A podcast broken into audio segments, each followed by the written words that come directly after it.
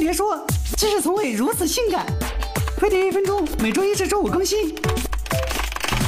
每次放完假回来，心都收不住，在办公室不是眼袋垂到下巴，就是看着屏幕里的代码望眼欲穿。这状态，老子怎么上班啊？很多人即使前一晚睡得很好，可往办公桌前一坐还是犯困。老子给你们支个招，这时候只要口味特别强烈的无糖薄荷糖，或在办公室找个合适的人说说话，都能提神醒脑。坐老子隔壁那哥们儿，节后回来看到堆成山的工作，焦虑症都快犯了。这也好办，按照工作的急缓程度制定计划表，能最大程度调节因工作积压或害怕忘掉重要工作而增加的焦虑情绪。休息的时候可以手撑墙壁做俯卧撑的推按动作，并配合匀速深呼吸，也能有效缓解紧张焦虑。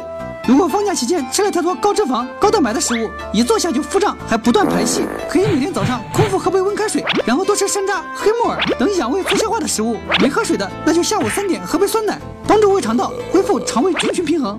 虽说休养生息的长假硬生生的掰弯了老子的生物钟，但找对了解决办法，还是能让老子再战五百年。欢迎订阅飞碟说官方频道，并扫码关注飞碟说微博、微信，远离亚健康。